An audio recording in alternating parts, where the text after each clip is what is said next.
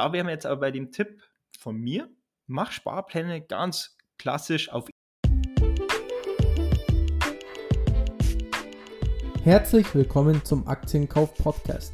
In diesem Podcast erklären wir, wie du dir mit Aktien langfristig ein Vermögen aufbauen kannst und begleiten dich auf deinem Weg zur finanziellen Freiheit.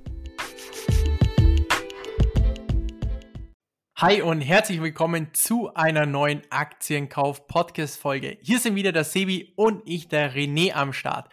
Ja, heute nicht mit einer gewöhnlichen Aktienanalyse. Heute haben wir einen sehr spannenden Gast im Podcast.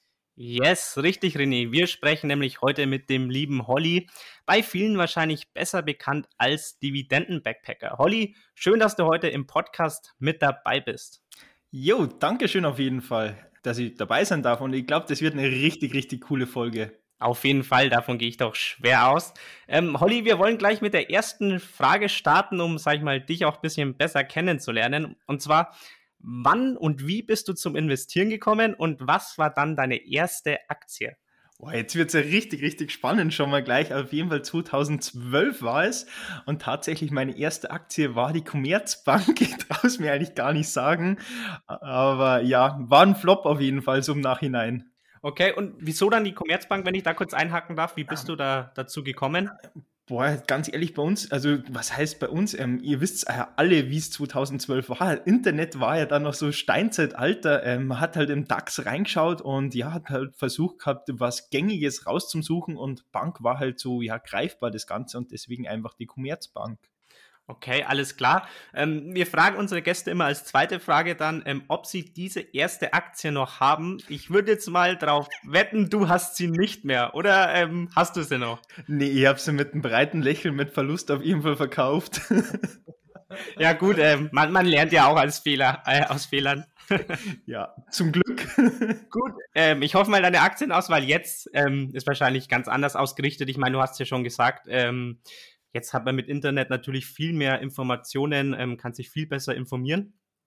Ähm, was uns da natürlich als nächstes interessieren würde, ähm, du hast ja einen sehr spannenden Namen, oder auf dem du auf Instagram oder auch auf YouTube auftrittst, nämlich Dividenden-Backpacker. Liegt dann bei dir der Fokus schon eigentlich hauptsächlich auch auf Dividenden? Ja, auf jeden Fall definitiv ja. Ähm, hat zwar lang dauert, dass man da so eine eigene Strategie rausgesucht hat. Man, ich bin jetzt auch ganz ehrlich, letztes Jahr 2020 war Dividendenstrategie total unsexy, aber sie kommt langsam wieder zum Glück. Und da hat man halt auch letztes Jahr einfach festgestellt, ja, wo man am besten investiert, vielleicht nicht direkt Homebase in Deutschland, sondern wirklich auch auf die Unternehmen investiert, die wo einfach eine schöne Historie haben. Und wenn es schon mal Rabatt gibt, ja, dann schlagen wir doch auf jeden Fall ordentlich zu. Sehe ich, sehe ich definitiv absolut genauso, Holly. Ähm, das war jetzt der erste Teil von deinem Namen, nämlich Dividenden. Ähm, der zweite Teil besteht ja aus, aus Backpacker. Ähm, erzähl uns doch mal so ein bisschen vielleicht, was so deine Hintergründe sind. Ich glaube, es ist ja doch von vielen, auch von vielen unserer Zuhörer schon so ein Ziel. Ich sage mal, viele haben so diese Vision der finanziellen Freiheit, vielleicht ein passives Einkommen von oder durch Dividenden zu generieren und dann eben vielleicht davon zu reisen, was ja dein Name so ein bisschen impliziert, wie da so dein, dein Hintergedanke ist oder wie deine Strategie da einfach aussieht. Ja, das ist auf jeden Fall auch cool. Ähm, natürlich, das eine ist das Schöne, Dividenden, einfach passives Einkommen mit seinem Hobby. Das ist ja wohlgemerkt, Börse ist ein Hobby und damit einfach Geld verdienen, das ist richtig, richtig sexy. Und das Schöne ist einfach dieses Reisen. Reisen ja, es bedeutet für mich einfach Freiheit und das ist einfach, ja, zusammengefügt. Einerseits das eine Hobby, Geld kassieren beim Nichtstun, kann man sagen, oder mit seinem Hobby. Und das andere ist einfach dieses Reisen. Und ich reise extrem viel. Also letztes Jahr ist gar nichts gegangen. Also mal kurz nach Leipzig, Kassel und runter nach Slowenien. Aber ja, doch, definitiv. Ähm, dieses Backpacking, das ist bei mir im Blut drinnen, würde ich fast sagen. Und davon möchte ich dann, also ich sage mal so, in Zukunft wird man mich dann auch nicht mehr hier in der Dachschräge so quasi sehen. Ihr könnt es mir jetzt zwar nicht sehen, aber ich habe eine Dachgeschosswohnung. Und ja, dann sieht man mich eher in die Videos drinnen, wo ich irgendwo am Strand vielleicht jetzt nicht direkt chill, aber irgendwo rumstehe und ein Video aufnehme. Und das wird genau das sein, wo es dann eigentlich auch bei den Leuten Klick macht, so hey, yo, da kann man wirklich Geld gut verdienen. Egal, ob das jetzt kurzfristig ist mit Spekulationen oder dieses langfristige Investieren, da, das ist halt einfach das Geile dran. Und da möchte ich definitiv gern davon leben können. Es ist aber noch natürlich ein langer Weg bis dahin. Okay, ähm, und hast du auch in Sachen Dividenden ein konkretes Ziel, was du erreichen willst, wo du sagst, hey, wenn ich die und die Summe habe, ähm, reicht mir das jetzt erstmal mit den Dividendenaktien? Also hast du dir da irgendeine Summe gesetzt auch? Ja, auf jeden Fall. Ähm, bei mir ist jetzt, ähm, durch dem, dass ihr das ja angesprochen habt mit YouTube schon, ähm, das kleine Aushängerschild des 450 Euro Netto-Dividende im Monat kassieren. Natürlich, von dem kann man nicht leben. Das deckt vielleicht gerade mal so ähm, die private Krankenversicherung ab. Aber tatsächlich, also natürlich das Depot siebenstellig, also da braucht man gar nicht drum rumreden. Da kann man dann auf jeden Fall, sagen wir mal so, einen Schritt zurückgehen, wenn man dann mal die erste Million hat. Das ist ja natürlich das Schwierigste und danach geht es ja relativ einfach gemütlich weiter. Aber ich würde sagen, ähm, ich würde trotzdem nicht das Arbeiten aufhören oder sonst irgendwas. Also YouTube sehe ja auch gar nicht so als ich arbeiten. Das ist ja wirklich reines Hobby, mit dem man halt auch Geld verdienen kann. Und so stellen wir doch die Zukunft auch irgendwo bei mir vor. Okay, ähm, also stellst du dir dann, beziehungsweise ähm, wenn du dir dann auch einzelne Dividendenaktien auswählst, ähm, ist dann für dich auch ein spezielles Kriterium, dass dann die und die Aktie im Januar, Februar oder März die Dividende ausschüttet, weil du, weil du ja sagst, hey, du möchtest jeden Monat ungefähr 450 Euro, weil manche Aktienwerte, zum Beispiel manche deutsche Aktienwerte, die schütten ja nur einmal zum Beispiel im Jahr aus, wo du sagst, okay, jetzt habe ich zum Beispiel nur im März eine Dividende. Also schaust du dann auch konkret nach, wann genau die Dividende ausgeschüttet wird? Also tatsächlich, früher habe ich da extremst drauf geschaut, dass man quasi das Ganze schön ausgewogen hat. Aber mittlerweile muss ich ganz ehrlich sagen, das ist mir so egal, wann das Unternehmen ausschüttet. Vor allem nach letztes Jahr bin ich absolut froh, wenn sie ausschütten und das einfach dann regelmäßig reinkommt. Ähm, deswegen nein, ich schaue da absolut gar nicht mehr drauf. Und ich kann es auch wirklich echt nur jedem empfehlen, der wo den Podcast gerade hört. Hört auf, da so extrem drauf zum Schauen, weil ihr verliert dadurch echt richtig schöne Unternehmen im Depot drinnen. Absolut, auf jeden Fall. Ähm, vielleicht aber auch noch zu anderen Kriterien, wenn du jetzt die Dividenden betrachtest, weil du hattest ja jetzt schon zweimal angesprochen, letztes Jahr war eher nicht ganz so gut, vor allem bei vielen deutschen Unternehmen. Ähm, Gibt es dann sowas, wo du sagst, hey, mein Unternehmen darf allerhöchstens eine Ausschüttungsquote von 60 Prozent haben oder muss mindestens eine Dividendensteigerung seit 15 Jahren haben oder irgendwas in diese Richtung? Auf jeden Fall schaue ich schon, also natürlich schaue ich mir erstmal das Unternehmen generell an und stelle mir selbst die Frage, gibt es das Unternehmen in 20 Jahren noch in dieser Form?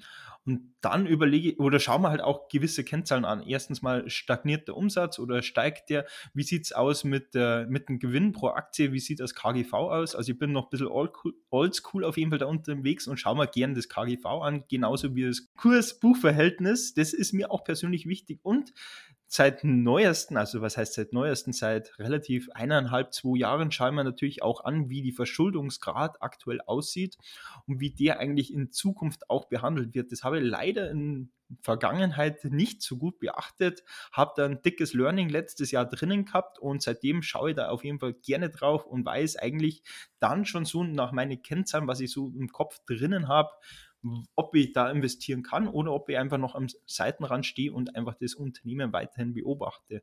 Okay, ähm, ja, ich glaube, der René und ich wollen gerade dasselbe fragen. Du musst uns jetzt natürlich verraten, was dein Learning war, ähm, womit du höchstwahrscheinlich, ich gehe mal davon aus, etwas Geld verbrannt hast. Würde uns jetzt natürlich interessieren. Etwas Geld ist jetzt schon sehr, sehr nett gesagt. Also es war ein dickes Learning, aber weil ich ich sag's mal so, wie es war, ähm, da hat Gier das Hirn gefressen, das Unternehmen ist gestiegen, gestiegen, gestiegen, gestiegen und dann hat es von heute auf morgen Zunk gemacht. Und da war es dann ziemlich rappelduster. Und zwar Coastal Capital. Und zwar ist es ein Immobilienverwalter aus Deutschland, was einen Firmensitz in Niederlande hat, also so ein bisschen, ja, komisch vernetzt das Ganze. Ja, und da ist halt einfach doch ordentlich zugangen, will ich mal sagen. Aber das war ein gutes Learning, sind aktuell auch günstigst bewertet, ähm, laut KGV und sowas, aber auch der Verschuldungsgrad geht wieder runter und da glaube ich trotzdem, ähm, in zwei Jahren geht er wieder mit einem Lächeln raus, weil es einfach cooles Unternehmen ist, spannend einfach aufgestellt in der Immobilienbranche und deswegen machen wir da jetzt auf jeden Fall auch keine Sorgen. Okay, also war dann sozusagen dein Big Learning daraus, einfach nicht zu gierig an den Aktienmärkten zu werden oder was war dann konkret das Learning? Genau, auf jeden Fall erstens mal die Positionsgröße überdenken. Auf jeden Fall bin ich da halt mit relativ viel Geld reingegangen. war fett im Gewinn und da muss man halt auch sagen, das Learning war einfach, nimm doch einfach mal einen Teilgewinn mit. An Teilgewinnen ist keiner gestorben. Ich hätte mich mehr gefreut heute, wenn ich Teilgewinne mitgenommen hätte und dann wäre es runtergegangen, hätte jetzt gar kein Problem, dass ich nachschießen tue. So sitze ich da, muss sagen, boah, ich kann da jetzt fast aktuell nicht nachschießen, obwohl ich weiß, dass in zwei Jahren das Unternehmen wieder besser dastehen wird. Weil die Positionsgröße einfach zu groß gewählt worden war. Okay, ähm, jetzt auch allgemein auf die ganzen Positionen. Wie ist eigentlich so dein persönliches Portfolio strukturiert? Hast du auch Wachstumsunternehmen drinnen und wie viele Einzelaktien hast du auch mit drinnen? Boah, das sind jetzt gerade echt spannende Fragen, weil ich schaue in meine, also ich habe ein großes Depot, das kann ich so sagen, wie es ist. Das ist sechsstellig. Ähm, da schaue ich nicht oft rein, da schaue ich vielleicht einmal im Quartal, ehrlich gesagt, rein. Das lasse ich einfach ganz gemütlich laufen. Da habe ich keinen Stress drinnen oder sonst irgendwas. Ja, wie ist allgemein aufteilt? Ähm, ich habe ungefähr, also ich weiß gar nicht, ähm, weil da auch gar nicht so drauf achten tue, ungefähr aber so 40 bis 45 Unternehmen, wo ich investiert bin. Ähm, viel läuft halt jetzt über das Sparplandepot ähm, für die 450 Euro. Habe zum Glück letztes Jahr echt gut Geld in Kryptomarkt investiert weil der ist ja wortwörtlich explodiert, habe dafür extrem viel Shitstorm geerntet, weil ich einfach gesagt habe, ich kenne mich nicht aus, ich mag mich damit nicht befassen, aber ich glaube, dass der einfach ein Jahr oder viele Jahre später ganz woanders stehen wird und jetzt ein halbes Jahr später, also muss ich ganz ehrlich zugeben, das sind fünfstellige Gewinne, was ich jetzt schon habe und das ist halt richtig, richtig sexy. Ja, und dann eben auch P2P eben das heißt ja bei mir Reisen dank Dividenden und Zinsen und P2P war auch ein Learning letzte drinnen. Wir haben eben viele Scams letztes Jahr gesehen. Ich war selbst in einem investiert und muss sagen, ja, war ein Learning, war aber auch ein gutes Learning, weil ich denke mal halt lieber passiert es mir jetzt noch im jungen Alter, wie es, wenn es dann wirklich, wenn du 40 oder 50 bist und davon leben magst und dann hast du ja auch ganz andere Summen investiert. Und ja, ähm, auch P2P aktuell müsste lügen, so 18.000 Euro, aber das macht jetzt auch nicht prozentual so viel aus, wie man jetzt erstmal denkt. Okay, und ähm, sind in einem Aktienportfolio auch Wachstumstitel mit drinnen oder wirklich nur Dividendenaktien? Boah, ähm, müsste jetzt echt lügen. Also, ähm, ich habe letztens wieder ein bisschen einkauft, aber ja, auch Wachstumswerte. Also, Naga Group habe ich zuletzt nachkauft und auch ich sage jetzt mal so, wie es ist, ähm, auch eine TUI. TUI ist zwar jetzt aktuell so ein bisschen noch im Sinkflug, aber ich glaube, sobald da einfach auch ja wieder bessere News rauskommen, zwecks Covid und alles, dann kannst du relativ schnell mal hochschnellen und ja auch Wachstumswerte paar drinnen, aber dann eher im Privatdepot und da bin ich auch gar nicht so, ähm, ja, so transparent, muss ich sagen, weil es halt dann auch am Ende des Tages um Geld geht und deswegen muss ich sagen, da halte ich mich auch immer ein bisschen bedeckt. Okay, und hast du auch ETS im Portfolio? Nein, gar nichts. Also tatsächlich habe ich ETFs noch nie irgendwie in der Hand gehabt oder beziehungsweise ähm, investiert. Ich finde das ein bisschen langweilig, aber ganz ehrlich, auch langweilig kann extrem sexy sein. Absolut, definitiv. Also zum Beispiel, wir sind große Fan von ähm, ETFs, aber gut, ich meine, es gibt natürlich verschiedene Strategien. Ähm, ich finde nochmal oder möchte nochmal kurz auf einen anderen Punkt zu sprechen kommen, weil, was ich sehr spannend finde. Du hast ja gerade schon angesprochen, du bist ja eigentlich auch noch relativ jung oder aber hast schon wirklich ein sehr, sehr ordentliches Depot. Gibt es dann bei dir auch, sag mal, hast du das mal für dich hochgerechnet, ab welchem Alter du dann diese bestimmte Grenze erreichen möchtest, wo du sagst, hey, jetzt müsste ich eigentlich nicht mehr wirklich arbeiten. Jetzt könnte ich von meinen Zinsen und Dividenden leben und hast du dann auch wie so eine feste Sparquote, wo du sagst, wenn ich jetzt 20 Prozent jeden Monat wegspare, dann schaffe ich es mit 45 ähm, finanziell frei zu sein und könnte quasi ähm, wirklich der Dividenden-Backpacker sein und mein, ja, meine Namen auch wirklich leben, sage ich mal. Sehr, sehr spannende Frage. Also tatsächlich habe ich da früher viel rumgerechnet und damit eigentlich extrem viel Lebenszeit vergoldet, muss ich sagen. Ähm, es kommt immer anders im Leben. Ähm, ich kann heute rausgehen und habe einen Autounfall und dann habe ich eigentlich gar nichts mehr davon. Deswegen habe ich gesagt, ähm, ich lasse das einfach bleiben. Es kommt anders und deswegen einfach den Moment genießen und ja, aber im Hinterkopf habe ich natürlich schon eine gewisse Zahl. Also irgendwann bin ich ja fertig, ich bin Zeitsoldat und danach möchte ich definitiv selbstständig sein. Das heißt aber auch gleichzeitig muss man halt dann eben als Business ordentlich führen und das ist eigentlich mein Hauptfokus. Okay, ja, weil ich glaube, ich habe schon mal ein Video von dir gesehen, das war vor ähm, einem Jahr vielleicht, wo du eben eine konkrete Zahl gesagt hast. Ich habe es jetzt nicht mehr im Kopf. Ähm, Ähm, aber finde ich einfach ähm, eine spannende oder spannende Thematik einfach, ähm, weil es geht ja jeder verschieden ran und ich bin auch ein großer Fan, der sagt wie du, ähm, es kann so viel passieren. Ähm, ich schaue halt, dass ich jetzt vielleicht in diesem Jahr und das nächste Jahr vielleicht ein bisschen vorausplan und schaue, dass ich da einen konkreten Plan habe. Aber was dann in drei, fünf oder zehn Jahren ist, kann man eigentlich in den meisten Fällen relativ schwer planen. Ähm, dann vielleicht noch eine andere Frage in diesem Bereich. Gab es denn schon eine Reise, die du komplett wirklich nur von deinen Dividenden zahlen konntest? Und wenn ja, wohin ging die? Ah ja, also letztes Jahr ging ja nicht viel. Aber die Jahre davor, also die letzten drei Jahre dann quasi, da ging es nach, ja, jetzt muss ich echt selber erstmal überlegen. Also es ging nach Südostasien, ähm, eben Thailand, Laos, Vietnam, Kambodscha, war gemütliche fünfeinhalb Wochen unterwegs. Dann eben nach Mittelamerika, da war ich auch rund drei Wochen unterwegs. Und danach ging es dann noch zum Nordkap hoch, auch knapp sechs Wochen unterwegs und tatsächlich die ganzen Sachen sind schon komplett von der Dividende gezahlt worden. Ähm, letztes Jahr habe ich die Dividende wieder reinvestiert. Also ein Größteil wird reinvestiert, aber so ungefähr 20 Prozent, 25 Prozent nehme ich mal raus. Und die werden dann fürs Reisen hergenommen und die decken eigentlich komplett so fünf Wochen dann ab. Und da muss man halt auch dazu sagen, ich reise Backpacker extrem gemütlich, extrem entspannt. Ich suche mir da so Hostels für 2 bis 5 Euro. Da ist meistens noch Frühstück mit dabei, Trinkwasser und du hast eigentlich alles und das ist gerade das Geile dran. Mega, mega. Also ich glaube, für viele, die uns da gerade zuhören, vor allem, ich glaube auch, vor allem von der jüngeren Generation, ist ja genau das, was du gerade beschrieben hast, wirklich ähm, ja ein Leben, was wirklich erstrebenswert ist. Das heißt wirklich vielleicht vielleicht für ein paar Jahre auf ein bisschen was zu verzichten, das Geld vielleicht zu investieren, als es in irgendwelche materiellen Dinge zu stecken, um dann dafür vielleicht nach einigen Jahren wirklich davon reisen zu können. Also finde ich wirklich eine mega, mega coole Sache. Ähm, ich denke, aber das Feedback wirst du bestimmt auch von vielen ähm, selbst zurückbekommen. Ähm, Gibt es dann was, dass du vielleicht auch wirklich jungen Menschen raten würdest, ähm, wie sie vielleicht starten sollen oder ähm, ob sie vielleicht das Geld lieber sofort investieren sollten, aber vielleicht das Geld trotzdem lieber erstmal selbst für Reisen ausgeben sollten, um einfach Erfahrungen zusammen zu sammeln? Oder wie würdest du einfach einer jungen Person allgemein raten zu starten? Was würdest du da für Tipps mit auf den Weg geben? Auf jeden Fall, sagen wir es mal anders, die Frage, was würde ich einfach mir selbst vor zehn Jahren am liebsten sagen? Ähm, erstmal, mach nicht so viel Scheiße, nie Scherz beiseite. Ähm, man soll auf jeden Fall das Leben genießen, das ist das Wichtigste und tu einfach nicht so extrem drauf schauen, ob du jetzt 50 Prozent, 60, 70, 80 Prozent deines Lohns sparst. Gönn da was, gönn das aber bewusst und den Rest, so ungefähr 10, 20 Prozent, probier es aus. Da wären wir jetzt aber bei dem Tipp, von mir, mach Sparpläne ganz klassisch auf ETFs, riskier da nichts in GameStop oder sonst irgendeinen Käse rein. Mach einfach klassisch, such dir ein paar World ETFs raus, baller da jedes Monat von mir aus 50 Euro rein und das wird sich einfach so schön summieren und dann sitzt du einfach mit 30, 35 oder 40 Jahren da und denkst dir so, geil, ich habe alles richtig gemacht, habe angefangen zum Investieren, habe aber nichts riskiert, habe somit auch keine Verluste in Kauf nehmen müssen oder nur wenig, wenn es mal wirklich gewesen wäre.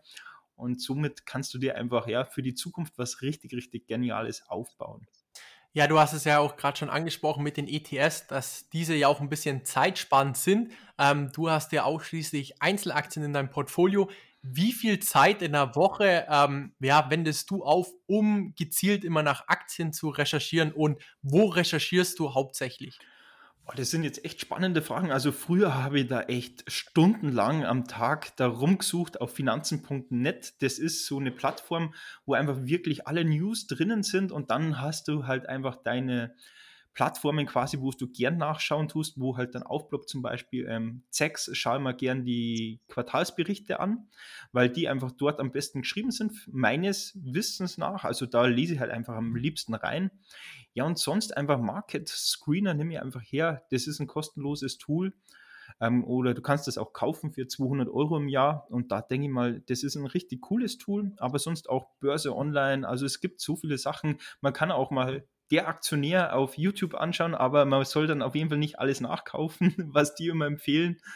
Aber so ist schon echt cool. Also es gibt so viele Sachen und da einfach am besten finanzen.net aufmachen, reinlesen und da einfach so seine eigenen Sachen raussuchen. Okay, also ähm, hast du deine Zeit in Sachen Aktienrecherche schon eher reduziert und ähm, fährst sozusagen eher auf die Sparplanstrategie dann auch? Genau, also ich sage mal jetzt so grob am Tag durchschnittlich eine Stunde. Man schaut halt schon gern nach, weil es einfach, ja, du schaust NTV an, also eine gute Stunde würde ich jetzt schon sagen. Das geht ja nebenbei immer. Okay, mega. Ähm, hast du dann, es ist natürlich logischerweise keine Anlageberatung jetzt zu irgendwas, aber hast du dann ein paar Aktien im Moment auf dem Schirm, die du sagst, die findest du gerade extrem spannend, vor allem natürlich vielleicht auch in deinem Fall ein paar Dividendenaktien?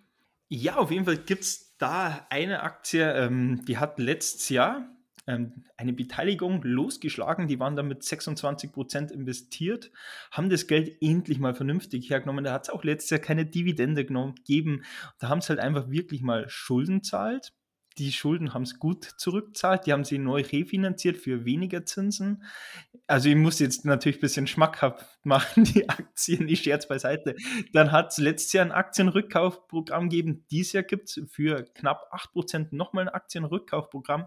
Muss aber auch dazu sagen, das Unternehmen ist jetzt nicht so sexy, ähm, aber es hat ihre Daseinsberechtigung und zwar die Freenet und die zahlt jetzt auch dieses Jahr wieder Dividende aus und durch den Aktienrückkaufprogramm ähm, steht sie halt nächstes Jahr umso viel besser nochmal da. Das haben halt aktuell wenige auf dem Schirm. Da sehe ich auf jeden Fall Potenzial und dementsprechend bin ich halt mit meinen finanziellen Mitteln aktuell noch ein Teil am Seitenrand, hoffe, dass sie noch mal ein bisschen runtergeht auf 18 Euro und da würde ich halt dann noch mal alles reinschubsen, was gerade auf der Seite ist, weil es für mich als Dividendeninvestor spannend ist und ich kenne die deutsche Mentalität, wenn es dann wieder zur, oder zur Hauptversammlungssaison hingeht, da springen sie dann alle wieder auf, wo ich dann aber schon wieder längst abspringen tue. Und so ist auch meine Strategie ab und zu in Deutschland. Wenn man schon am Anfang irgendwas hört, Anfang des Jahres, da zahlt irgendwie eventuell mehr Dividende, dann steige ich da auch einfach gern rein. Das ist natürlich spekulativ, aber mir hat es einfach die letzten Jahre gezeigt, das ist eine sehr, sehr gute Strategie. Ähm, vielleicht kennt der ein oder andere MWB Fairtrade Bank, sagt vielleicht keinem was, aber da hat es auch das war, glaube ich, vor 2017, 2016 mal was geben, ähm, war über 10% Dividendenrendite. Da bin ich halt dementsprechend dann ordentlich reingegangen und das war einfach geil. ähm, ja, ähm, vom, bei Freenet hast du jetzt auch ziemlich stark über die fundamentalen Kennzeichen gesprochen. Schaust du dir auch explizit das Geschäftsmodell an oder ist es dir eigentlich eher egal und du sagst, hey, wenn die fundamentalen ähm, Zahlen passen, dann muss ja das Geschäftsmodell eigentlich von selber eigentlich auch laufen? Also ich bin Freenet-Kunde. und nee, auf jeden Fall, natürlich, ähm, es schaut man sich schon auch das Geschäftsmodell an und mir fällt halt zum Beispiel, wenn halt mal der Medienmarkt auf hat, extrem auf, dass viele Kunden dort drinnen sind und sich Freenet-Tarife holen. Okay, gut. Ich meine, die Herangehensweise ist natürlich oft, ähm, ich sag mal, die beste. Ich sowas feiere ich immer sehr, wenn man sagt, hey, ich benutze irgendwas selber oder sehe irgendwas, dass es viel benutzt wird und dann ähm, investiere ich deswegen in diese Unternehmen oder in diese Branche, ähm, kann ich auf jeden Fall gut nachvollziehen. Was mich jetzt noch interessieren würde, Holly, du hast ja gerade schon angesprochen, du stehst noch am Seitenrand und schaust, dass du nochmal ähm, vielleicht nachkaufen kannst. Oder auch ähm, bei dem Unternehmen, das du vorher angesprochen hast, wo du so ein bisschen auf die Schnauze gefallen bist, hast du gesagt, wenn du nicht ganz so groß reingegangen wärst, dann hättest du jetzt nochmal nachkaufen können. Ist es dann auch deine Taktik, niemals voll und sofort reinzugehen, sondern immer in Tranchen zu, ähm, zu kaufen? Ja, das ist auf jeden Fall ganz wichtig, in Tranchen zum Kaufen und sich dann auch ein gewisses Limit setzen. Aber aus meiner Erfahrung weiß ich halt auch, dass dann, also erstmal ist wichtig, einen, Fuß in die Tür reinzubekommen und dann eben abwarten, wie sich es entwickelt. Aber wenn ich mal jetzt so sicher bin, wie zum Beispiel bei Freenet, ihr habt das Unternehmen gefühlt zerlegt, naja, ähm, die haben natürlich noch eine Beteiligung an Mediamarkt Saturn, also Key Economy, läuft nicht so geil, haben aber auch dort schon viel Geld abgeschrieben, dann traue ich mich auch wirklich mit einiges an Kapital reinzugehen und da wenn es bloß 10% hochgeht, dann nehme ich mal da aber auch schon wieder die Gewinne mit, für einen Gewinne. Ja, haben wir, haben wir gemerkt nach, dem, nach der Pleite quasi fast, ähm, dass da einfach auch ja, keiner sterben wird. Okay, ähm, top. Ähm, ja, Olli, ähm, dann zum Ende zum Podcast ähm, würde es uns natürlich auch sehr interessieren, was sind deine Reise- bzw. deine Dividenden-Reiseziele für die nächsten ein bis zwei Jahre? Weil gut, 2021 weiß man jetzt noch nicht ganz, wohin es gehen kann, aber was hast du dir konkret vorgenommen, was du mit deinen Dividenden als nächstes in Angriff nimmst? Ja, da muss ich gerade selber ein bisschen schmunzeln. Und zwar ist da definitiv was geplant. Also ich sitze aktuell auf über 60 Urlaubstage und da sitzt es echt gut, muss ich sagen. Und dann habe ich ja nochmal 30 Urlaubstage und tatsächlich, ich baller mal über 90 Urlaubstage am Stück rein. Ich werde richtig, richtig den Arsch aufgerissen kriegen dafür, aber das ist mir wert. Und dann sitze ich mir im Flieger rein und fliege nach Thailand. Ähm, muss mich natürlich davor noch impfen lassen. Also ähm, ja, gibt Schöneres, aber mache ich trotzdem. Und drüben musst halt zwei Wochen dann in Quarantäne und dann ergibt sich das ja, ob man rüber kann nach Malaysia, Singapur und so weiter und so fort. Aber auf jeden Fall möchte ich dieses Jahr ich schätze mal, dass Richtung Ende September sein wird, einfach wirklich im Flieger reinhocken, rüber, zwei Wochen Quarantäne und dann in Thailand einfach mal 90 Tage Minimum bleiben. Sehr, sehr cool. Also wirklich für jeden Zuhörer, ähm, schaut auf jeden Fall mal ähm, auf Instagram beim Holly und auch auf YouTube vorbei, also den Dividenden-Backpacker. Und ja, Holly, zum Ende des Podcasts hätten wir noch eine schnelle Fragen, schnelle Antwortrunde. Wärst du bereit? Ja, komm, mach mal, oder?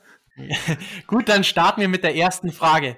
Aktien oder P2P-Kredite? Aktien. Bücher oder Podcasts? Podcast. Nie wieder reisen oder nie wieder Dividenden kassieren? Nie wieder Dividenden kassieren. Elon Musk oder Jeff Bezos? Jeff Bezos. Okay, überragend. Ähm, sehr interessant, sehr cooles Interview auf jeden Fall, Holly. Ähm, Nochmal äh, vielen, vielen Dank für deine Zeit.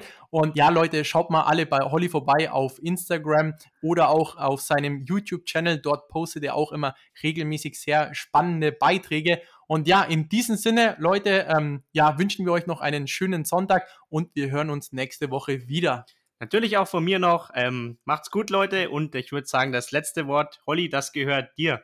Auf jeden Fall Dankeschön, dass ich dabei sein habe dürfen. Ähm, ich glaube, ihr habt es auch gehört. Ich bin nur am Grinsen gewesen. War ein richtig geiler Podcast. Ich sage Dankeschön.